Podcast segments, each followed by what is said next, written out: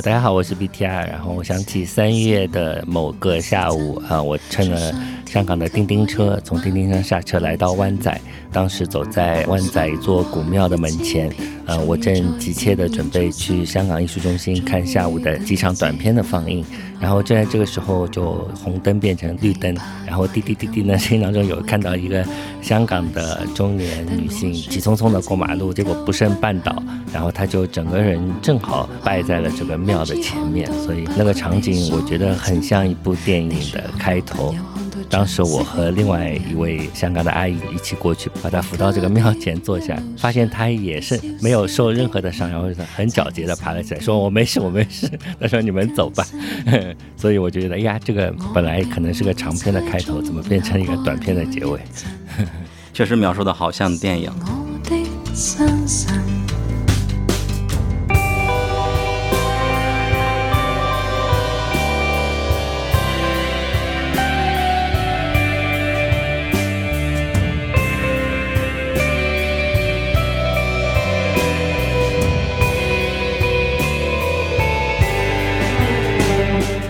欢迎大家来到赶场，我是陆小鸟。关于赶场这档播客，Way to Cinemas，也就是我们会不断的去电影节、去影展，在大银幕下看电影的一个经验分享。这也是我个人的一个私心吧，就是我本人并不敢自称为影迷，因为感觉自己没有构建出一个观影的体系和对电影的评判标准。所以说，我在每次看影展的时候，都希望有人能够。在我看这个大师的时候，有一档播客能够跟我讲讲应该如何进入他的世界，或者是我要想去香港电影节的话，有人给我讲讲应该如何去闯这个关。所以说，就一直期盼有这样一档播客，但最后没有期盼到，就所以说我就索性来做了这样一档播客。我们的前身是扎斯坡的硬化，然后我们的一大特色就是可能会邀请许多资深的影迷或者是影评人来聊电影和影展，我们会想办法请他们把自己电影的知识或者是阅历全都掏空，然后展现给大家。那么今天要被我们掏空的就是 BTR 老师。赶场的听众朋友们，大家好啊！我最近又胖了，可以任意被掏空，欢迎掏空。好好好，然后隆重介绍的就是 BTR 老师，应该是我个人能够认识到。可以称为影评人的顶点的之一了，因为无论是阅片和还有他的经历，他光看香港电影节已经有十五年的经历了，别的电影节更不说了。在上海的话，上海电影节可能更久。然后他的头衔有特别多。可能在九零后的或者是零零后的眼里有一个叫斜杠的词，但是同样在他的身上也极具适用。他又是影迷，又是影评人，又是译者，又是艺术策展人，然后又是生活大师。他还说自己是上海市秃顶协会的分会会长，对对，然后还有还演过一些短片的电影。因为我是来上海之后认识了好多上海人，他们说是上海文化生活的坐标，用这样来称呼他，就是我个人认识的上海最有趣的人之一了。你们可以去看他的公众号叫意思意思，也可以去听他最近的新开的播客叫做地铁小酒馆。嗯，然后我们有六个主持人，我是其中一档叫地铁坐过站的节目的主播，然后我们是一个闲聊节目，没有 没有干货，不掏空什什么。然后在这档播客之前，你已经在许多许多的播客上做过嘉宾了。哦，对，有好多，光在小宇宙或者什么的 APP 上搜 BTR 三个字就能收到，搜到好多。然后我们之前在扎斯坡硬化里那档节目里连聊阿巴斯的时候，BTR 老师说每年就去两个地方，主要去一是釜山，一个是香港嘛。然后今天正好就香港，我们在香港也相遇了，然后有幸邀请他来录制的这样一期节目。啊，下面就进入我们的嘉宾的固定环节，就是 BTR 的迷影时刻。我们会问一些简单的问题，来了解一下他的作为一个影迷身份的属性是什么。第一个就是你与电影的第一次接触是什么？其实说到和电影的时候，所谓的大荧幕的电影有几个原点。那其中一个是比较遥远的，就是小时候。我觉得小时候，我小时候念书的时候，并不是，呃，我说小时候是指，呃，小学生的时候。小学生的时候念书，并不是五天，不像现在的孩子那么开心。所以我们当时是。有六天要上课，对吧？没有双休日，所以一到五是正经的上课。那周六呢，经常呃学校会安排呃一些观影的活动。所以这个观影从我很小很小的时候就是一直存在的。那当时我是在卢湾区的第二中心小学，在瑞金路上，我们附近有两个大的电影院，其中一个是国泰电影院，一个是淮海电影院。那国泰电影院最近在装修，然后淮海电影院已经已经不再存在了。但是我很多印象是在那个大的，因为那国泰电影院当时是一个大厅。所以我们每人又特别小，那个时候小人对世界的那个身体的感知不一样，你就觉得那个电影院好大，但它的确也挺大的，但是因为我小，它就显得更大。然后开场前会写一个那个“静”字，结束会说雨伞不要忘了拿，前面还会放映一些纪录片，《祖国新貌》啊什么，这样暴露了年龄。但总的来说，就小时候是这么看电影的。然后到了高中，其实我们也是一个。沉浸在一个电影的氛围当中。当时中学有那个影评小组，然后老师，我们甚至有一堂课就是看电影的，就是在上课的时间看那个电影。我还记得当时放的片子有什么《野战排》啊，什么都是国外电影。然后大家一起写影评，然后参加那个电影知识竞赛。我觉得那些年代可能是，嗯，这个迷影的氛围在那个我小时候就非常的。呃，浓，一直到后来读大学就看越来越多。然后我的名字 B T R 也是一个嗯导演啊电影对，是那个马其顿导演啊，对曼彻夫斯基的那个。暴雨将至，Before the Rain 的一个缩写，然后我就一直用这个电影的名字作为我自己的名字，可能也是这是学生时代取的名字吗？嗯，那个片子是在九十年代末，那我看到的时候可能是二二零零零年代初，那么当时已经有论坛啊，有那个我在报纸上写专栏，我就一直用 Before the Rain 这个名字，然后后来就编辑觉得太长了，就把我缩缩成了 BTR。所以这是 B T I，后来我就哎想就挺好的，就叫 B T I，然后一直到二零一八年还是一七年，我忘了，就上海国际电影节做了这个导演曼彻夫斯基的回顾展，然后我第一次和他在呃徐家汇的那个宾馆里碰头，然后他就握了我手，他说他已经听听说过这个故事了，他说哦原来你就是 Before the Rain，他没有想到他的一个创作会用一种具象的方式。变到了一个人身上，他就送了我一整套他的所有电影的 DVD。哦，啊，你的经历简直是可以说是得天独厚，只能是上海的小朋友才有机会吧？我感觉别的城市成长的小朋友不可能有这种看电影的。对我都可能是上了高中以后才开始看电影的这种经历。我我好奇的另外一点是，国泰是第几个电影院啊？上海的？好早好早好早，国泰那个 c a s i e Theatre 是在呃那个民国时期吧，一九二几年。哦，它是最早的吗？大光明之类的？它不是最早的，最早的是在虹口区，现在已经拆掉了，就是现在变成了有一块牌子是上海最早的电影院，呃，就在海宁路，呃，海宁路现在不是现在重造了一个当时的那个剧院，上面有一个下面是个剧院，上面是个庙的头，然后在这个对面是原先上海第一家电影院。那那个是太早了，现在已经都不存在了。但是国泰也是很很古老的，就是从我小时候，如果是一九八零年代在念书的时候，我是就是八九岁的时候一直在那里看电影。嗯，这也是我一七年之后从北京来到上海的一个感受，就这边的许多电影院都是好多年的历史悠久的，在之前在北京的电影院可能只有个保利剧院之类的，或者是那个就是一些。老的电影院就很少，而只有上海这才是有老的品牌一直传到现在的。电影院本身的历史，对，的确是，而且他们都是所谓的呃单独的电影院，不是在 shopping mall 里面的，所以它有一个神奇的事情，就是当你看完电影。它的出口不是入口处，如果是国泰电影的话，它有一个边门，然后一出口就出到了旁边淮海路一个弄堂里，你会看到老阿姨在那里聊天啊，奶奶们在晾衣服啊，然后这种就是现实和虚构的场域的这种切换是非常神奇的，让人意识到啊，前面的电影好像一场梦，现在梦醒了，我就阳光灿烂的弄堂里，是是，这好像剧院的特殊之处了。然后进入第二个问题，就是你喜欢的导演或者是你喜欢的电影风格有哪些？嗯，这个就其实是很难讲。就是我我自己不是一个特别特别就是有固定的，我觉得自己更更想发掘一些新鲜的，就是不断在完善这个趣味，并没有太固化这个趣味。但当然，我有很多喜欢的导演，比如说伍迪·艾伦，就伍迪·艾伦的片子，虽然我说我觉得他没有任何一部。没有任何一部电影可以称为 masterpiece 杰作这样子，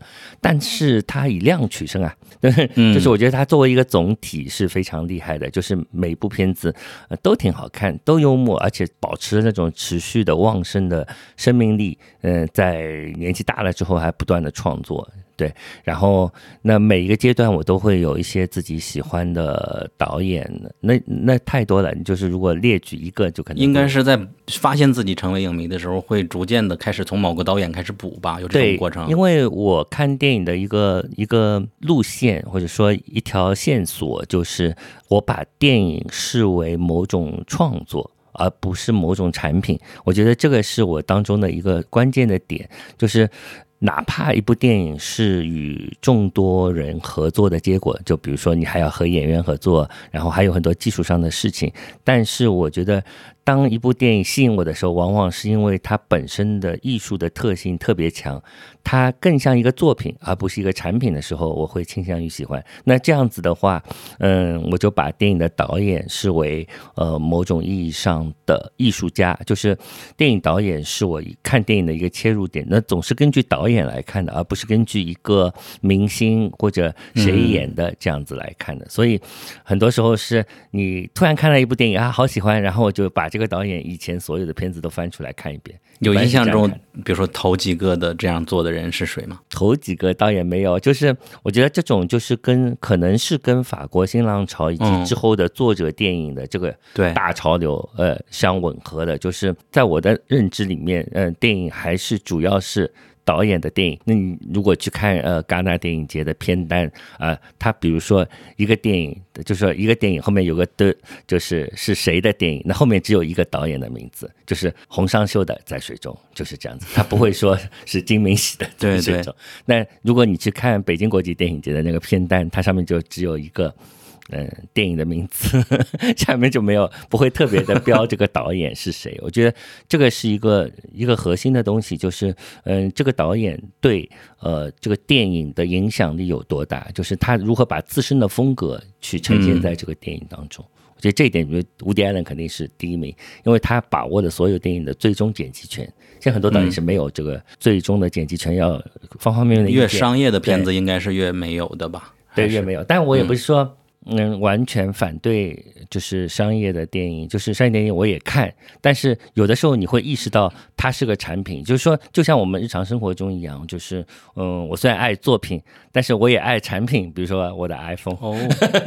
当一个产品达到一种极致的时候，它的确是好的。电影也同样，嗯嗯，金句了。我也爱作品，我也爱产品。那你的观影趣味，或者是你自己看电影有什么风格吗？比如说你喜欢看午夜场啊，或者是你喜欢早场？有。其实有，就是 我喜欢做到很前面，哦，就做到很前面的意思是，就是做到一个尽量前面，但是能把整个大荧幕包含在视野之内的这样一个位置。这个在很多电影院意味着我喜欢坐第一排，因为有很多电影院的第一排其实离荧幕已经挺远了。就比如说在香港，如果你在 M 加或者艺术中心那个位置，就是。第一排我就 OK，或者第二、第三排都是 OK，非常好。那如果是在远方的 Premier 那个剧院，那第一排就是不行，因为就好比我整个脸贴在了那个荧幕上。然后有一场，我记得这一次我看《同流者》那一场，因为观众非常满，我就坐在第二排。图像是非常非常的大，所以我现在脑子里的同流者已经是跟我以前看的同流者不一样了，因为它放大无数倍，就很震撼。有的时候你会注意到一个莫名的细节，因为这个细节被放的特别大了。我就我当时是注意到那场舞厅的戏里面那个放在桌上的一个烟灰缸。这个烟灰缸非常显眼，其实是我很喜欢的艺术家叫 Richard Hamilton 的，呃，挪用的，他是挪用一个现成品的烟灰缸。那么这个电影还发生在这个艺术家挪用这个之前，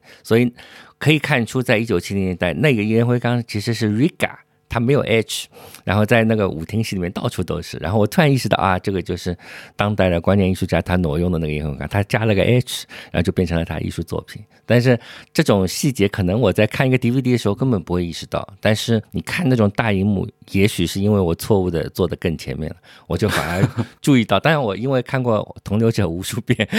所以我我只是多看了一遍，所以我也没有太动脑筋去看字幕啊啥的，就能意识意识到一些别的细节。而且这次他还是英字的，那就是因为去现场不断的看电影，才会有这种细微的发现。真的确实是在家看的话，就很难有那种同同样的发现吧？对，因为刚刚我讲到作品，作品有一个最大的特点就是尺度。就是有很多艺术作品，比如说你在马路上会看到，比如说把一些日常的用品放得非常非常大，说一顶纽扣，嗯，就是一个东西。如果你把它放大一千倍，放在街上就是个雕塑。所以这个所谓的 scale 一个尺度，就是一个呃影响作品观感的一个重要的东西。所以说它不能够 不怎么这么说太绝对，不能够只在电脑上看，而是要在电影院看，因为你必须是大的，就是大荧幕就是大荧幕，没错。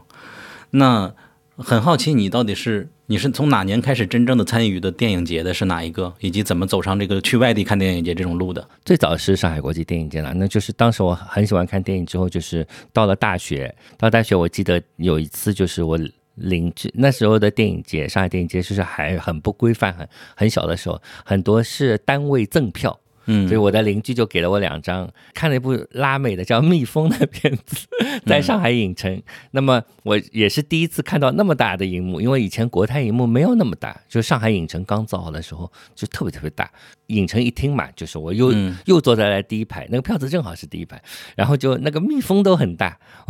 然后就第一次经验。然后此后那个好像是第二届上海国际电影节，呃，然后我还看了另外一部叫《一只》。鸟仔笑啾啾，大概是这个名字，一个台湾片子，然后我就印象很深刻，在在国泰看，一共只有二三十个人，然后后面那个叔叔不断在打呼噜，他就看电影的时候大家就睡着了，然后就打呼噜打得很起劲，那是我最早上海电影节看的两部片子，然后后来就几乎每一年都参加这个上海国际电影节。那时候你还没有开始写稿呢，对吧？没有，那个时候还是读大学的时候。我一直到二零零零年，就是有一段时间周刊复兴、报纸复兴的时候，不叫复兴，就报纸特别怎么说，好几家周报同时会出现。那么那个时候就是很多需要很多稿子，那时候才开始呃写稿子的。我我记得我写的第一篇影评是大卫林奇的《穆赫兰道》，这也太 相当太高了起点。啊，没有，就是那个时候写的，就是给上海一周写的，应该是当时我在一周上写专栏，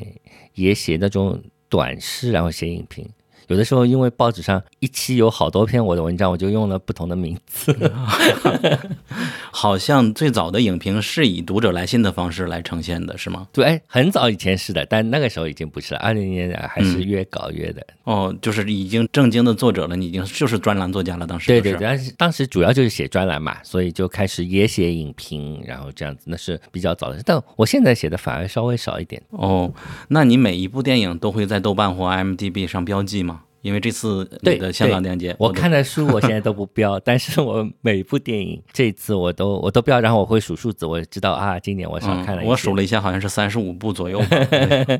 往年我会看到四十五部，但是因为香港国际电影节时间有长有短，有的时候它会多几天。那我当然因为这次四年没去了，我就刻意的少看了一些电影，然后多逛一会儿，就看了三十四五部那样。那你去国外看影展的话？是什么时候开始？那也挺早，就是在去了香港之后，然后就呃认识了马来西亚的电影导演陈翠梅，然后她是经常参加釜山电影节，她就一直跟我安利说釜山有多好多好，讲得我很心动。然后我在二零一零年、一一年、一零年，呃，然后第一次就去了釜山，哦，然后就深受震撼，原来 釜山那么好。后来我就意识到一点，就是电影节也有自己的机缘，就是比如说釜山是十月份。它这个时间点非常好，因为这个时间点三大国际电影节，呃，柏林、戛纳、威尼斯都已经结束了，连洛迦诺都结束了，所以一年当中最好的电影其实都已经出来了。那个时候你再搞一个电影节，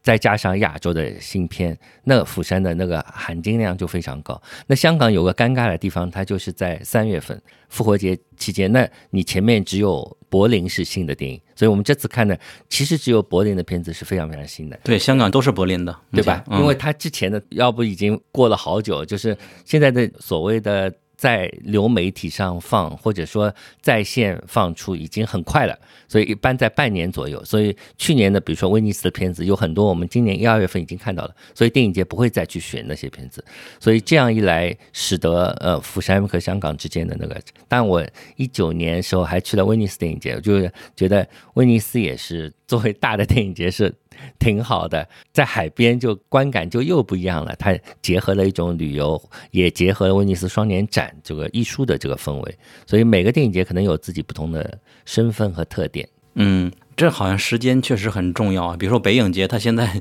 许多片子都是去年戛纳的，而连今年的戛纳它根本拿不上嘛。然后上海电影节还能赶上一点。我看北影节还有很多是二一，但是因为疫情，它有很多是二一年的片子，很多的，还有很多就是经典的电影和新电影的比重。每个电影节也不一样，就像国内电影节，因为我们国内有一种非常特殊的环境，就是有很多电影没有能够在院线里放，所以电影节也承担了这一部分的功能，导致了新片里面有一些是本该在院线放的商业电影，还有就是，嗯，国内电影节比较注重修复和经典。嗯，我不知道为了啥，反正就是，呃，这个修复和经典的那个比重特别大。你看香港的这里面新片的比重是非常多的。那任何一个国外电影节，可能都是新片会占到非常大的比重。哦，这个是真的是国内的一个特色，是吧？对对。那可能因为我们只能放老片子了，有的时候。嗯，其实我觉得不一定，就是国内的电影节，我觉得有一个不是特别。好的倾向就是太过注重票房吧，因为电影节，我从来没有看到一个优秀的电影节会说，当然像戛纳它也是不卖的，对吧？它它是一个针对业内没有没有卖票，他会说什么片子多少卖光，我的票房是多少。那我从来没有看到一个别的国家的电影节会以此作为一个一个 KPI，因为对他来说这个是不重要的，因为电影节的目的不是为了多卖票，但是如果你有把这个票房纳入在内的话，你就会想。放大众，当然不是说我要放大众不喜欢的电影，但那大众的口味往往是更针对一些经典的东西嘛。然后，但电影节往往是为了拓宽你的视野，然后让你看到一些不一样的东西或者更新的东西。嗯，那除了欧洲三大，比如说东京呀、台台北啊，你都嗯，东京、台北我没有去过，因为台北的话，那个时间点是跟釜山就是撞的，每次都是撞的。包括平遥，所以我都从来没有去过那些地方。哦，国内的平遥或那 First First，因为对你做过评审，我想起我做过评审，所以去过，然后去过一些短片节，国内的。但我觉得这个国内国外的电影节的差距还是非常非常的大，可能跟历史有关。你想，香港已经四十七届了，嗯，北京才十几届，但上海平遥还不到十届，十几届，对对，所以就是完全不一样的。嗯，那你在电影院里看过最多次的电影是什么？还有印象吗？嗯，最多次的。嗯，我不太 太重复的看片太多，我觉得《同流者》我是看的挺多的，但是没有在电影院里看，在电影院里看的多的可能是戈达或者费里尼之类的，因为上海影展办的对很多影展 他又放了一遍，我就会又去看一遍。就这次就是不是香港也有戈达嘛？因为他每个只有一场，所以我就基本上没有看这些，因为我这两年都看过好多遍了。就那又不只是电影院的话是什么？嗯，次数最多的话不只是电影院。不只是电影院，就是自己在电脑上看我不太重复 看电影，我觉得我没有看看太多，可能是《撒旦探戈》或者之类的，就那个长的反而看得多。因为我记得我这看 DVD 看了一遍，然后修复的时候看了一遍，然后电影节放的时候看了一遍，就三遍了。那一般都是出现了新版本才会看。库布里克可能也是大开眼界，因为前年在威尼斯又又又重映了大荧幕，又看了一遍。以前也看过好多遍。嗯，还有一些是。出于那个研究的目的吧，比如说，就是有的时候你会反过头，我为了翻译阿巴斯，其实我把阿巴斯那些片子看了好多遍，我就因为以前都看过嘛，那个三部曲啊，然后后期的那些阿巴斯的片子，那你为了译书或者为了翻译，呃，会为了研究他的作品，可能会一一细看。但除了这个之外，我。不是太经常的重看一部电影，反复重看比较少。然后这次我们见面是在，其实我在路上看到你好多次，但是见见面是在 闭幕片的时候嘛，那个送院途中啊，送院途中。然后发现，在映后的时候，我也参与了全程，但是我听不懂粤语。然后你你非常流利，你是哪年开始学的粤语？是也是从电视上吗？还是去香港才？那个好像上海人都是在比较早的时候，就九九零年代的时候，因为听那个。流行歌曲的关系，四大天王张国荣啊，哦，然后后来听陈奕迅啊，因为他们唱的都是粤语歌，所以当时就会有一些这种字词的一个训练，就会大致听得懂很多单词。然后等到我零就是零八年之后，每年都在香港待两个礼拜嘛，那那个时候就是一个很好的视听训练，因为香港人的普通话没有那么好，所以会造成很多时候他是朝你在讲粤语。然后哦我我反正听懂了，我就跟他回普通话或者英文，就是这样子的一个就没有刻意学习过。没有没有刻意学习，我就这么听，我就就听懂了。然后就因为当他没有讲太多俚语俗语的时候，除去这些部分，我能现在能听懂个七八成这样。所以像硬后谈，因为你已经知道了这个片子讲了啥，嗯所以在硬后谈的时候就比较容易听懂。嗯哦，这样好。那上面就是关于 BTR 老师的一些拷问了，然后，呃，下面我们就直接进入香港电影节这个环节。今年是第四十七届，然后是你去的第十五次，你是从零九年开始去的，嗯当时是怎么样契机？嗯，当时也是，哎，其实我没有很早就去香港，我第一次去香港是二零零六年，呃，因为当时我在公司里面，公司培训，公司培训正好住在铜锣湾那里，有有大概一个礼拜，那当时我就去看了那个《色戒》，当时《色戒》不是香港有完整版的吗？然后就去看了，看了之后就渐渐看了周围也东看看西面那个周围的那些文化那小册子啊什么，就突然意识到啊，原来香港有个电影节，但以前也知也知道，你朦朦胧胧，然后就发现可能也是记得拿了一本小册子，就像这这样的小册子，就他们的那些特刊做的很好，然后我就细细的看一下，啊，觉得有那么多。那么新的电影，然后我就萌发了一个去去去。那么这个当中还有就是公司做久了，当时我正在一个想辞职的阶段，所以我就每年还记得一些假期，然后那当时还一边在上班呢，然后我就三月份的时候就是请假，然后后来我请了几年之后，同事们发现了你每年三月份都要请两礼拜假，然后就去香港看电影了。但是自己买票子那时候还要抢票，然后再去拿。嗯，那个时候的经历还是后来就因为辞职了嘛，辞职之后就比较自由了，那就成为一个固定项目。嗯，那我们不问香港电影节是什么了，就说在你眼里，你参加过这么多电影节，你觉得它和别的电影节的区别是什么？有它是什么？对你来说？哦，对我来说，我觉得香港电影是一个历史非常悠久的，然后迷影气氛很强的啊、然后艺术氛围特别强的这样一个电影节。这么说的话，就是其实香港国际电影节是一个你你看四十七届这个数字就很惊人了，它是一九七七年第一届。那个那个时间点其实非常的奥妙，因为你想，一九七六年是文化大革命结束，嗯，然后这样一个变革的时代，然后在香港就是呃，当时呃跟法国的情形有点像，就有很多的这种电影的团体。影评人他推进了这个电影节的项目，所以第一届电影节我看那个历史资资料的话，它可能只有三十多部电影，只放了六十多场，而且主要集中在香港大会堂的那个戏院，就是中环海边的那个香港大会堂那个里面。所以，而这个香港大会堂现在我们还在在那个里面看电影，所以我觉得那个历史那种历史感，还有就是他很早就建了香港文化中心之后，把主场地移到了文化中心，所以这些历史场地都在用，所以你能感觉到这种深厚的历史底蕴。然后最早的话也是很多影评人，然后。电影导演包括一些当时的香港新浪潮的导演谭家明啊，什么都会参与选片，所以他是一个迷影气氛特别特别强的。像现在的那个总监、呃李卓陶，他最早就是写影评的，所以跟法国那个电影手册那一派的。那个源流有点像，就是哦是影评人推进的一个，包括现在你知道为什么叫火鸟大奖？不了解，正好火鸟大奖很很好玩，因为最早香港电影节的主办方之一是一个民间的电影团体。就叫火鸟电影团还是火鸟火鸟电影什么的，所以他这个政府后来不是政府，就是这个机构后来就用了这个最早的那个，还有一个叫 Studio 什么 One，大概是忘记了，反正最初是几个电影团体，民间的团体来推进这个电影节的，而后来他渐渐的就是为了可能就是 honor 这个以前的这个传统，就把这个现在的那个新秀电影大赛，那没有多少年，新秀电影大赛这可能只有十几年，他就用这个火鸟的名字，所以我觉得它是一个非常非非常遵从传统，然后然后有很多迷影气氛的。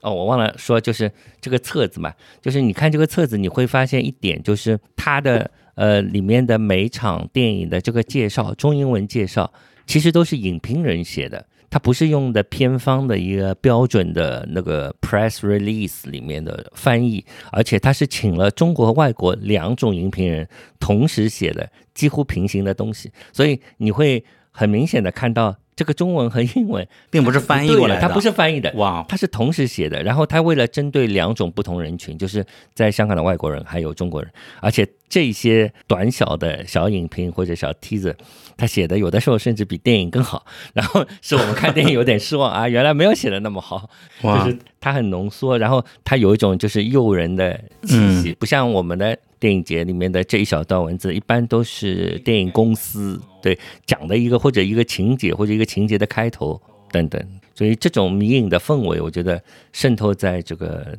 电影节里面，对我们回到类型来，因为之前我对电影节的理解是 A 类、B 类嘛，就是他们倒是没有什么上下之分。但是香港电影节好像不是这个隶属，不是这一种，而是一个展映型的电影节。那有一些是竞赛型的，我们称为 A 类电影节，一般是指现在这个概念已经弱化了。其实你如果查维基百科的话，他会说它是一个竞赛型的电影节，还是一个非竞赛型的电影节。那非竞赛电影节的重点是展映的片子，那它也可以搞新秀竞赛。这个新秀竞赛这个词也很好笑，就是他是新秀，不一定是青年。就比如说我们，呃，比如说我，那你，我如果八十岁了，我突然拍了一部新片，那是可以参加这个新秀竞赛。它是根据导演的第一部和第二部电影来的，不是根据导演的年龄来的，而是在这个行业里的资历来的。所以这个是香港电影节的一个特色，它是搞的都是新秀竞赛。但是像上海国际电影节，它是 A 类的，所谓的竞赛型的电影节。那你的那个参赛的片，就参赛片，因为 A 类只有那么七八个。当然，我我是个导演，我肯定会想要投戛纳，嗯，投柏林，投威尼斯，对吧？投过了那里的，你就不能再投上海了。所以投上海的一般都是一些就是。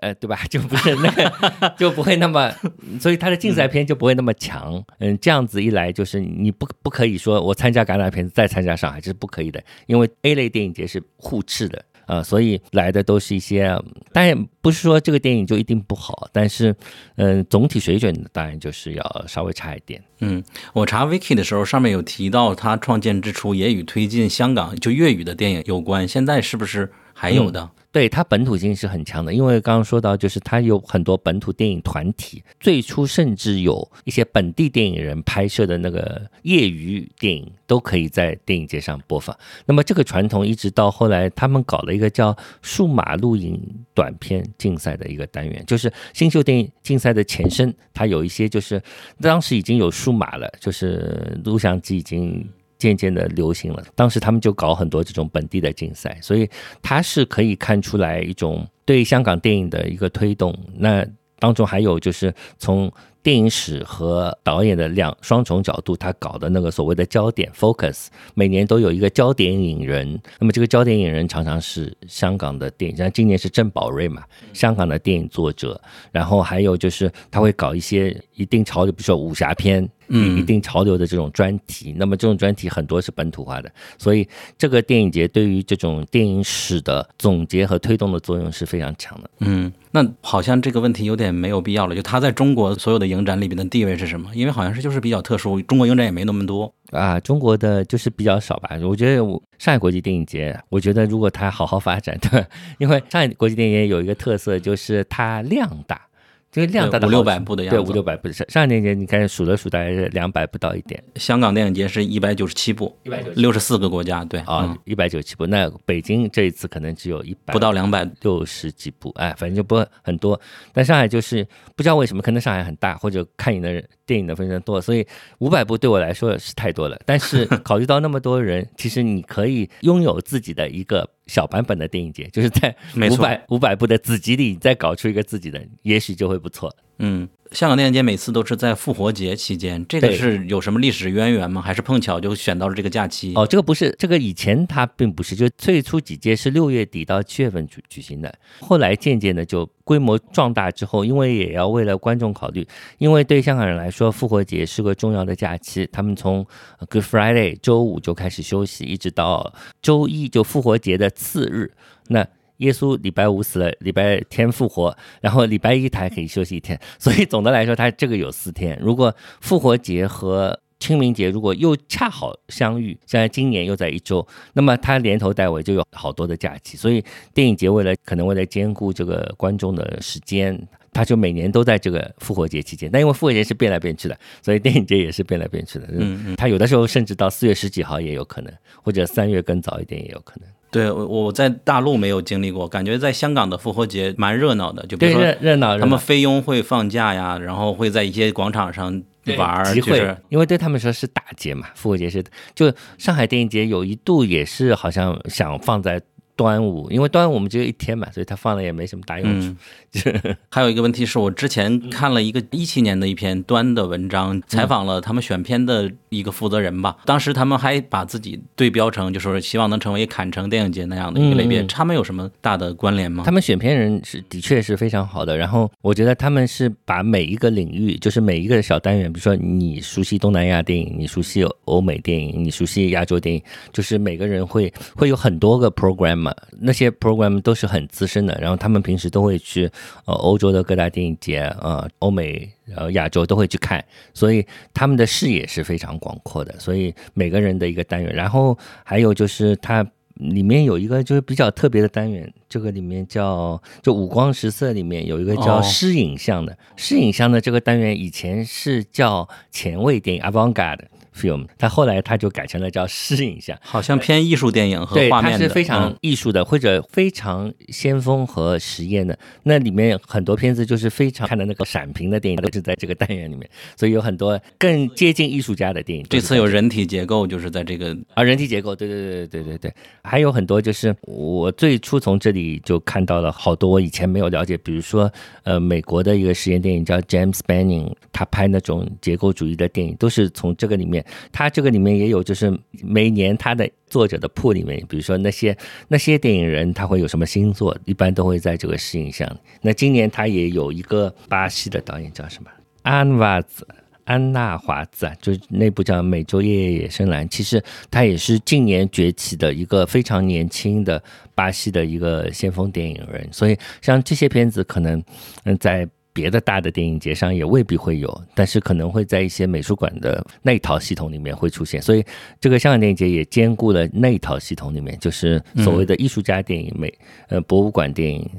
美术馆电影这样子的一个，就是这个边界感就很好玩。可能今年又有了 M 加、你是在哪里看的？是在 M 加看的吗？呃人体结构是 M 加，没错。就是说他们也会根据那个场地来呃选择这个观众群，因为哦，去 M 加的和去 Art Center 艺香港艺术中心就古天乐电影院的那几个，一般的都是口味偏艺术的观众，是，所以他会在场地安排排片的时候也兼顾这些东西。也是因为这两个电影院的本身座位也没有那么多，尤其哎是古天乐。我在古天乐看了一个《人类毁灭自然史》，也是人非常少。啊，对对对，那个导演也是，我觉得他如果选中这个导演，其实你有新片，一般都会在香港电影节上都又会都有。就是《人类毁灭电影史》的这个导演以前也拍过那个呃一个纪录片，就是日福岛毁灭之后，这个人类灭绝之后的一些空，它都是空镜头，没有没这部大概也没有人吧，里面没有人，哦，这样，这它是没有人的，没有人，就是对对对，都是空镜头。有一段是讲就是战争里边那英国人还是谁在讲话，接下来我们要打败纳粹之类的，但是主要还都是就是各种污染、各种爆炸、各种制造就是枪械那些东西。对对对，所以他就是，其实我觉得这样电影节有一个特色，就是他选电影其实是在选作者。你看他的很多的这个关于这个电影的介绍里面，他就会有个括号说，比如说这一次的 music。呃，安格拉夏纳雷克那个片子，他就会说，安格拉夏纳雷克（括号我离家了但四十三届），也就是说四十三届他也有片子入围过，所以他会保持了一个就是一个渐进的一个传统，让你看到一个电影人的、呃每一个阶段的一个成长，所以对一个观众的培养来说是很重要的，因为你第一次接触，然后你第二次看这个片子的，第二次看到这个导演之后，你渐渐就熟悉了。哦，我觉得我们可以梳理一下，就比如说这次他是六十四个国家一百九十七部电影，嗯。他们的选片是怎么比例分配的？就比如说，我们就可以按单元现在就讲，啊，那一共是怎么来？就是它的这个单元，呃，有的时候会变，但是总体来说是保持这样一个架构，跟别的大的电影节也非常类似。就比如说有一个星光盛宴，它开头就 gala，所谓 gala 就是一个应该是说比较流行的片子，就一般是开闭幕片或者观众非常多的那种电影。那今年的 gala 好像比较少，嗯，我们现在手中拿的就是香港电影节的那个场刊，对，而且我觉得它和别的电影节的场刊不一样，就是不需要买，或者是也不需要限量。我很担心它这个有许多没有发完的话，最终会怎么处理，有点浪费。对，其实我觉得在国外的任何一个电影节都会有印刷精美，像这个印的非非常精美，然后无限量发放，我从来没有看到过说或场刊拿完，或者说需要观众什么前一百个去花好多时间去排队 拿场刊，没有任何的。不过金马也是要买的，倒是金马要买啊，嗯，对，但但是是制作的非常好。就比如说在釜山，你有免费的版本，它有一个免费的，但你可以买一个就内容更丰富的版本。但是一般的场刊都是不需要买的。我觉得这一点就很荒谬的，就在在上海好多那个影展，对吧？就是你要拿票跟去排队。对，有些观众甚至在没有看完第一部的时候，就为了拿那个小册子，字幕也没看完就冲出去排队。我觉得这个这是舍本逐末的事情。哎呀，大家说这个我们扯远了，我们讲的那个。那我们可能还要聊一聊，如果一个人第一次来香港，然后或者是香港电影节，该如何开始？这个就要提到了，就是我有两个群，一个叫飞去 HK 看影展看电影，一看飞去就肯定是稍微离得远一点了；另一个就是过关看 HKIFF。那一般都是广东或者是深圳的人买个高铁票，或者是就能直接过去了。但实际上现在从上海五月一号开始，四月一号开始也能坐高铁过去了。他们只需要通关就能看了。时间稍微有点长，对。然后说说你这么多年去香港已经五十次以上了，也得有了吧？没有五十次的，没有五十次。我除了电影节去香港，平时去的也不多吧。对，要去的话，我觉我们觉得分几个环节嘛，一是购票，一个是吃住，因为它属于一个大的分类，叫做城市电影节嘛。所以说，在香港看影展，不只是为了去看电影，实际上有半天的时间，你大把是可以去玩的。我们一会儿可以听听 B T R 老师怎么讲自己怎么玩。那购票，它就是在城市购票网，它既有手机有 App。就是购票的话，你会看见，就是如果我们强调一个电影节的专业性的话，香港电影节的专业性就体现在这里，就是你上它的网站，它有个官网，网站上会告诉你什么时候出排片，什么时候购票。什么时候印好这本小册子，以及网站上会有这本小册子的场刊的 PDF。嗯，提前二十天就已经知道。他公布片单的那一天，公布排片那一天，这个小册子就可以在网站上下载了。所以一切都是有秩序的，以及当这个东西没完成之前，他会告诉你哪一天他会完成。所以很简单，三月三十号开始的今年，他会在三月初会购票，然后你就去上 Ubtix 那个城市购票网，对，呃，来预先的抢购。那么这些抢购不像呃北影节或上影节那样会在几秒内卖完一个片子是不可能的，它可能在几分钟、几小时、几天或者几十天内卖完。对对，但是这次好像也有的电影会卖光，对，有一些北京城市之类的。对，但是总的来说，你会还是能买买得到很多，因为香港的电影观众不像我们那样去抢电影节的票，他们会陆续的抢。所以你也不要以为就是那一场有票你就不抢，因为他们会在快接近的时候把它卖光的。就是他们的电影节，你会看到满场一开始没有那么多，嗯，但是你如果每天看的话，他在开场前的几天就会卖光的，所以还是要早买买好。嗯。那这方面我觉得是提前和严谨方面是做的很好的，但另一点也有不好的地方，就是这个技术方面做的，比如说网站。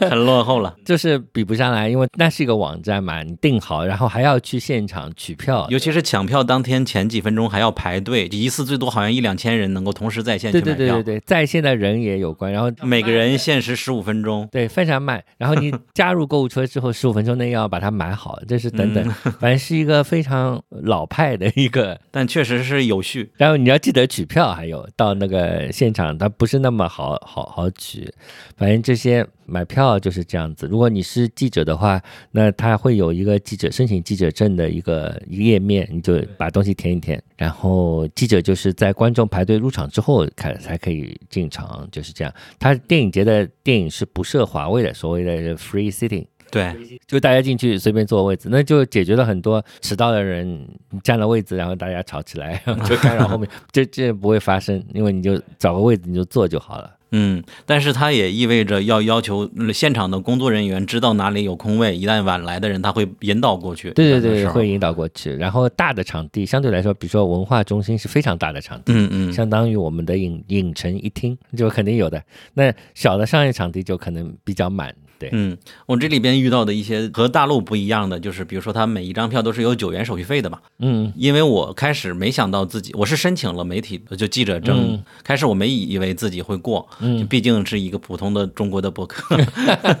然后后来通过了以后，我已经买了快十九张票了，然后我就后来把票陆续出出来，有的没出去就送朋友了。哎，他有手续费，但是你买了十几张就有折扣啦。但我不是一次性一次订单，哦，应该，要一次性买，它有八五折还是？好像一次买二十张是九折吧，一次买三十张还是四十张是八五折。对，还会送一本刊物。对对对，郑宝瑞的特刊之类的。对，然后出票的时候，我当时就全按没有手续费的来出票了，都都不知道这这件事，当时没有意识到。然后他们的取票都是一次性取，不像我们这边能够一张一张的取。对对对对对这样就是有出票就必须要你要卖给别人就比较难。对，就比较麻烦了。现场有 VIP 嘛，包括记者也算 VIP。有有有，记者不算 VIP，就是他有几种 pass，我们拿的都是 press pass，就是嗯记者证，然后还有嘉宾证 guest pass，嗯。然后还有呃真正的 VIP，就是出钱买的，这个你可以买的、那个 VIP 是五千块几千块，就是五千块钱，对你所有的场次都是最优先进去。它的顺序是 VIP 先进，普通观众再进，然后 guest 再进，press 再进，是这样子的。事实操作的时候，guest press 是混在一起的，我们不就在外面排队，没有人管。我我有一场是前面排后面排队的是徐安华，但是后来发现他是 guest 嘛，然后就直接把他邀请进去了。对对对，因为嗯 guest 照理是在 press 前面的，但是嗯现在人不多的话，他们就混混排在一起，反正就是这么一个顺序，他还是有秩序的，就把这些人放进去。那呃，有的场次里边会有那个以站位的那种标志，那是留给什么人的？Observed，对那种。以站位的标志，这个仅仅适用于开闭幕电影，就是开闭幕电影的时候，就会有一些嘉宾，他会当中拦掉几排给给人坐，平常不会有，对，只有开幕哦闭幕，对，这宋元途中我们看到的有。是是是，然后还有别的电影，好像是就是少年也安拉啊，也过有些是就是他有创作者的硬后嗯谈，那么这些创作者有些是选择再把电影看一遍，他就帮他们把那个嗯嗯然后我发现还有网上购票还有轮椅座位嘛，啊轮椅座位对那个轮椅座位开始你是不能买的，但是在开场前半小时还一小时去现场窗口，他会把它变成正常的座位，如果没卖出去的话。对，还有学生票，学生票是很便宜的，但是你必须出示学生证进场的时候，学生票是十几块还是二十块一？半不到吧。然后，但是你必须要有学生证，它这个比较严格，然后你要收学生票的话，要去窗口去补差价。补差价。对对对对对，还有一些呃文化中心有些时候会发买一些就是临场的票子，有一点它因为上面有一些空位，它现场有的时候会稍微卖一点点。就是看起来满座了，但你去文化中心，它还是会再卖几十张这样子。哦，那就不是轮椅位变成了正常座位，就是他会预留一些吗？还哎，是它会有的场的，有的会会开放一些，就是二楼、三楼什么的，但是不一定、哦要看，嗯，这些都可以在网站上看到，就是还有的会加场，它有的时候是只加这个二楼位，有的时候是加一整场。像这次我看那个红长修那个是加长的嘛，他两场都卖完了，他最后一天又加了一场。嗯他们加场是在放映过程中，不是在那个影展之间。在售票结束之后，就是他不是三月十几号售票嘛，卖完之后他就看哪些非常满，哦然后这些他又会另外出一个小片单，然后告诉你这个十部电影他又加了一场这样子。我这次购票的很很大的感受也是，他可能没有需要那么高科技，电影节就能很顺利的完成。就是我有朋友除了网上购票用过一次电脑以外，其余的排片他就在这本册子上去标记自己要看什么就好了，因为他这个册子结尾就一个每天的日程去哪里了。我就是看这个日程表的，就是。而我们这些朋友们都会自己做个 Excel 表格，然后排的非常密，但人家就直接就在这个册子后面划一划，用笔划一划就去了对对对对，的确是。很方便。那个是购票，然后刚刚还说到啥？哦，住宿。住宿的话，就要说到这个场地在哪里，你要先知道这些场地在哪里。那么嗯这些场地它分布在两个地方，一个是港岛，一个是九龙。就是在港岛的话，它有几处，一个是铜锣湾的那个英皇，然后是中环海边的大会堂，呃，然后是湾仔的古天乐电影，就香港艺术中心，这三个相对比较小。那在港岛的，那在九龙呢是大场地，就最大的香港文化中心，电影院比较密集的 Element 远方，以及它旁边的 M 加，然后还有呃尖沙咀，也就是也跟电影中心非常近的 I Square 的英皇。就差不多这些地方，所以你选择住在哪里，其实有各种考量嘛。就是嗯对我自己来说，我永远是住在上环的，因为上环这个地方很奥妙，它看起来离所有这些地方都有点远，但是去所有这些地方又很方便。上环是哪里啊？上环就是中环再靠西面一点，这是港岛本岛嘛，有香港九龙和新界嘛，就是在那个港岛左边。那一块地方的好处呢是小店多，好吃的东西多，以及价钱便宜。然后我这这次住的其实西营盘，就更靠近香港大学一点。那那个地方就是住宿非常便宜，然后它有个好处就是，比如说你去海的对面，不过这个涉及到你对香港有多熟悉，就是香港有一个复杂的事情叫乘公车。就是我是会乘公车的人，很多去香港的游客是不会乘公车的，就比较难。那我如果在那个地方会乘公车，我一站路就可以乘到元芳和 Element，因为元芳和 M 家那那块区就不用绕来绕去了。那你如果在文化中心，你要去元芳，看起来很近，但其实你如果不打车是蛮难去的。对你，你又没有单车，所以我一般这样子的话，我就去尖东乘到柯士甸 Austin，然后再去远方，这样就比较慢。所以我如果从上环直接走的话，就是我是一个据点，我可以随便等距离的去所有这些场馆，就是对于吃饭啊、玩耍啊来说，是一个又方便又人少的地方。当然，你有另外一个选择，你住在尖沙咀。当然，你如果第一次去，我推荐你就不要那么复杂了，你就住在尖沙咀。那这个附近就有，我在尖沙咀被迫的住了两天，然后就搬走了，去了北角了，感觉方便多了。对啊，对啊。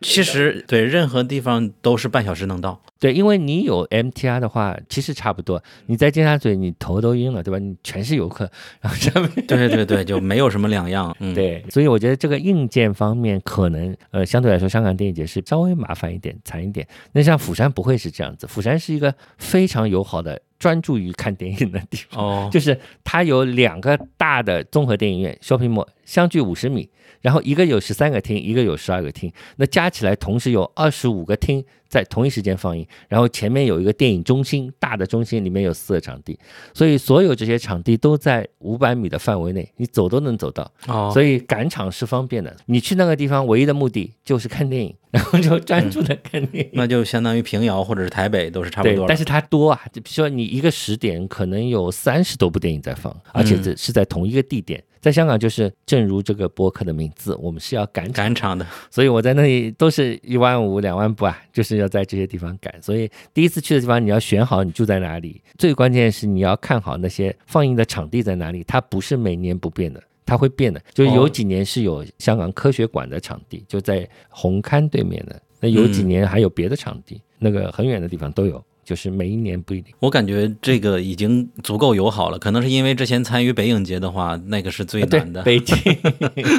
更大了嘛，对。然后我觉得有一个网络的分享嘛，就是在屈臣氏或者是七幺幺买一个三十三块钱用一个月的电话卡，可能会比买流量包啊什么都要划算很多。从来不买流量包，你就去 Seven Eleven 买一张当地的电话卡。就可以了。那个电话卡一般是固定，我一般买一张一百块的电话卡，它里面有很多的服务，你再买一个几天多少级的一个包。哦，那你的我感觉有点贵了，我这就是三十三块，然后一个月内二百五十 G，就是完全够用了。但是你只能用一个月。哦，你要用永久的，我可以永远用下去这张卡。就是我这张卡是一个香港的电话卡，就是我买了这个一百块是预储值嘛，然后你买的那个流量还是可以买，买好之后这张卡是三百六十五天有效，你在每充你离开香港也会能用。对我离开香港之后，我再充一点值，比如说我充五十块一百块钱，它就可以再延续一百八十天。哦，所以其实不用每次买，只要买一次就可以了。你下一次就用这张电话。哦，那这样常去的话很方便了。对，短的我知道你买的是针对游客的，有一种很便宜的。对对，那个卡挺好的，但是它会失效的。对，因为有更多人会买一天二十五元的流量包，它会更贵了。另外，我发现这边的交通有一个好的，就是无论你多晚回家，都有夜班公交。虽然说贵是贵了点，但还挺好。公交肯定有，地铁到一点钟，然后叮叮车到十二点多。但有的时候误坐公交，它会比地铁还要贵。对，公交因为他们有长途，呃，香港坐公交大家可以自己在网上查一下，是个非常复杂的事情。然后就就是你什么时候刷卡，刷几次卡，有有些是要上下车都刷的，有些是只要刷一次的，有些是你不知道怎么买票，反正很复杂的，你就看一下。有些同一辆车在不同的地方上车，价钱是不一样的。所以非常复杂，不像 MTR 那么简单。那吃的你有什么喜欢的推荐给大家的？吃是这样子，因为香港电影节都是下午开始的，所以我一般就是中午先好好吃一顿。哦，中午吃的尽量饱一点。那晚上这顿是吃的很随便，因为赶场之间就是你能获得的时间很少。有的时候我就吃个烧味饭、烧腊饭，呃，有的时候吃个汉堡都有，甚至干脆不吃，等全部看完再吃也是有的。我觉得香港的很多店晚上开得很晚的嘛，尤其尖沙咀附近。如果是晚上十一二点，还是有在佐敦附近的店，有些开到一两点钟的宵夜。嗯所以你都可以看完之后好好吃一顿。看之前在各个场地吃的话，比如说在文化中心就比较难，它旁边只有一个西餐厅，但在 Elements 有一些可吃的，但不太好吃。我甚至都吃过一次，因为我不太吃快餐，我这次还吃了个 Shake Shack 的汉堡，然后 还有下面大快活的那种快餐，但其实没有那么难吃，但是很快。嗯，就是有的时候你的诉求是在二十分钟，Shake Shack 的汉堡，就所以你平均也起码一天三部起，对吧？电影对我往年是一天看四部左右，今年因为为了玩嘛，别的地方玩，我今天去了好多别的地方玩。快点说说都去哪里玩？哦，我去了一些就是以前从来没有去过的地方，比如说香港动植物公园，也就是香港动物园。动物园这个事情，我就还咬了，被咬了，就打疫苗吗？没有，不是被咬的这个虫蚊哦蚊虫。香港动植物公园其实离中环不远，但是因为它在山上半山腰，是一个殖民地时期建筑，就是非常古老的动物园。非常好玩，里面有很多没有见过的热带动物，那种火烈鸟、红红红烈鸟见过，还有一些奇奇怪怪的鹦鹉啊，什么都是五颜六色的，还有还有一些猴子啊，然后就很大的一个公园，很美，然后天气好可以直接看到海，特别去的。然后我还去了坚尼地城的海边，这个也是以前没有去过的，就是趁港岛线有一站终点站是坚尼地城，其实这个终点站没有很远，那不就是香港大学附近吗？对吧？香港大学啊，我乘了一辆叮叮车晃到海边，就海边还很欢乐，而你说且那个叮叮车是什么呀？我没叮叮车就是电车 tram，就是那个双层的电车，是三块钱随便乘的。因为乘这个电车到二楼可以看风景，它开的比较慢，但是它只要三块钱。哦，原来我坐那二层的都叫叮叮车。叮叮就是它有叮叮叮叮的那个声音，然后我就趁着那个叮叮车去了那个坚尼地城的海边，那个海边是一个很野的海边，那就很好玩。在这些是我以前没有去过的，专门这次还去了深水埗，以前没有去过。他们说就是深水埗有很多小书店啊什么，这次我去了猎人书店 Hunter，然后就非常好玩，然后一个独立书店，旁边的咖啡馆都一些香港朋友介绍的，然后我也是从来没有去过，还去了葵涌，这是一个很远的、很偏的地方去看一些画廊啊，去了去了香港仔，然后鸭绿洲，我还去了鸭绿洲，我去了好多地方。鸭绿洲是一个半岛，然后你乘那个南港岛线可以直接乘到那个岛上，那里面有一些古老的庙啊，还有一些船啊，你看到一些避风塘式的生活，就是一些都是船上人家在生活，然后旁边还有龙舟啊什么的，就是很古老的那个香港。嗯，去了蛮多地方，反正我这这些都是从来没有去过的。那还有一些就是常去的，就比如说或者是给听众们推荐可以有时间去哪里看看玩的。呃，听众们，如果因为你如果在电影节这个周边的地区是一个尖沙咀是个纯商业区，然后 M 加那地方，当然你就推荐 M 加了。M 加是个非常好的博物馆，我这次花了结束之后，我花了整整一天嗯把那个博物馆逛了，是一个非常友好的，你可以在海边休闲，可以喝咖啡，可以看艺术，好奇你会你是那种会领那个福利的人吗？什么福利？就是大陆游客去那儿用通行证能够领一个价值一百元的消费券，哦，然后就可以在 M 家领一个他们的帆布包作为周边，或者在什么酒店。嗯，我我是办了，然后托朋友去领了，还没有到呢，但是哦 还蛮好还有。这种东西啊，挺好的。对对对，这这次好像是为了促销吧，你可以去什么餐厅抵一百元呀，或者是哪块领一杯酒呀之类的事情。那个哎，如果你是在港岛第一次去，就去大馆咯，那个大馆也是好玩，就以前的监狱，那个呃呃叫什么名字就叫大馆，就大小的大馆，一个馆的馆。现在里面也有一个很好的展览，也是免费的，然后可以喝咖啡、看花。去年也是电影节场地，今年没有用那个场地。就是还可以参观以前的监狱，然后 就是一个个牢房，哦，然后就挺好玩的。敞开的是吧？敞哎，是一个园区一样的东西，就是那个地方。第一次去的话，你可以去的地方当然很多，还有各种小店是逛逛的。日月新街，我比较湾仔，我推荐大家去日月新街，就是日街、月街和新街。它是一个湾仔往上有一个稍微高一点的地方，有几条小路，里面有很多设计小店，然后嗯有一些买手店，然后 Monox 的那个杂志，那个买手店，然后还有是太平山简叫科技科技猪排店啊。木字旁的科吗？科学的科，记录的记啊，大家要一定要错峰 饭点前去吃，不然你永远吃不到。它是一个非常好吃但非常慢的店，然后就只收现金，很多店只收现金。嗯然后，反正那个太平山街上很多的小画廊，然后呃小设计店，然后什么的咖啡店好多好多书小书店，我觉得他们现在书店开了好多。那如果你特别喜欢书店，还可以去旺角，然后逛那个序言书店，我去了一次。它旁边还有一个叫什么乐来着？乐文，乐文是卖新书的，乐文可以买到一些用比较便宜的价钱买到那个台湾的新书，嗯，台湾、香港的新书。对，乐文那些书店，还有如果是在湾仔，我推荐大家现在搬到湾仔的一家新的旧书店，叫精神书局。就很有精神的精神，精神书局，它是一家二手书店，但是它的好处是，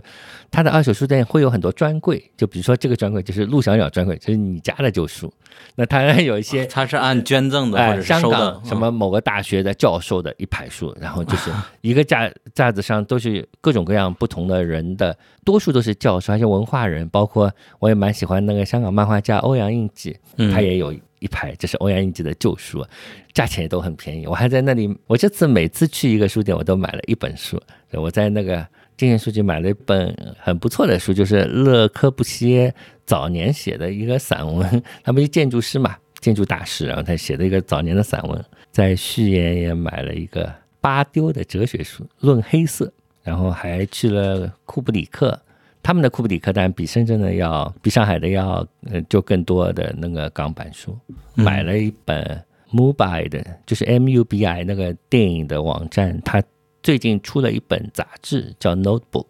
也也是挺好的。反正我就象征性能在每个书店买了一本书，也不想买太重。有没有漏掉你必去的一些地方推荐给大家的？shopping 啊，而且买点化妆品。最近发现就是在香港机场买化妆品都挺贵的，推荐大家不要去机场买化妆品。你在上海的机场先买好，然后回来的时候取就可以了。就是日上你买好就可以，然后没有的牌子在香港的街上买，街上买便宜。买的面霜啊什么，机场都贵很多呢。你这一次也是一九年以后第一次来吧？对，一九年之后没有去过嘛，所以四年没去，我就想一定要少看一些电影。然后我就是可能也是，我觉得就以前选片我会犹豫，就是我会知道啊，这个片子不知道好不好，就去看一下这样子的。嗯，但是后来我其实是知道，其实我拿到这片子，我就知道哪些片子我会喜欢的。其实我就不再选那些犹豫的片子，就直接去看就好了。反正你看的够多之后，你大致也都知道了，就是哪些是好看的，不会有什么太大意外。对，因为你去过那么多次，应该能够看到香港这么多年的变化。我因为一九年小丑上映的时候去看了，哦，看完了出来门口正好遇到游行之类的。现在我感觉就完全没有了，街上的涂鸦也都不见了。啊，那个没有了，这些痕迹都没有。就像在北京，你找不到核酸检测，只有在某个书店的电梯里还能看到一点。啊，对对对。电梯里有点，这两年的变化还是明显的嘛。之前也在那个库布里克看，就是一些影碟，什么《逆权三部曲》、出租车司机那几部，现在都不存在了。对啊，变化很大的。其实我在大馆里面看到一些视频作品，他们都有电检局的那个电检报告，说这个电影是三级那那可是个影像作品哦，在大陆是不会有这种事情，对吧？对，变化是大的。但是我因为一九年去的时候还没有，后来还来试，因为是电影节的时候去的，就后来发生的事都五六月份的，所以我印象最深是在大馆看了一个展览，叫《疫病都市》，讲了整个城市怎么遭受疫情，我就非常震撼。那个一九年还没有疫情的时候啊，然后后来二零年我回想起来，去年怎么看了这么一个展览，但是他讲的是很多年前的鼠疫，但是他也是同样的有隔离呀什么的检测啊什么的，整个都市怎么被疫情包围啊？然后我二零年突然想起来，我去年怎么看了这么一个展览，就像未卜先知一样，吓死了。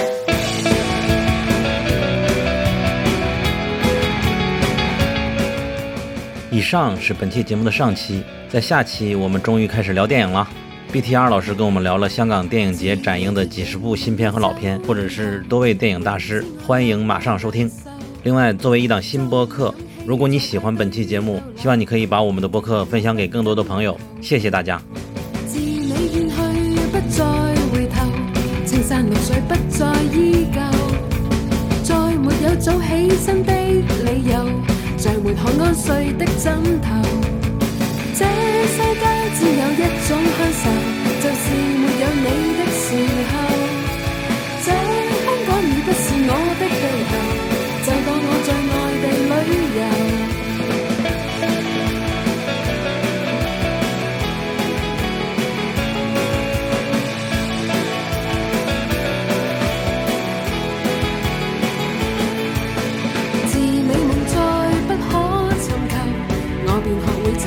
两袖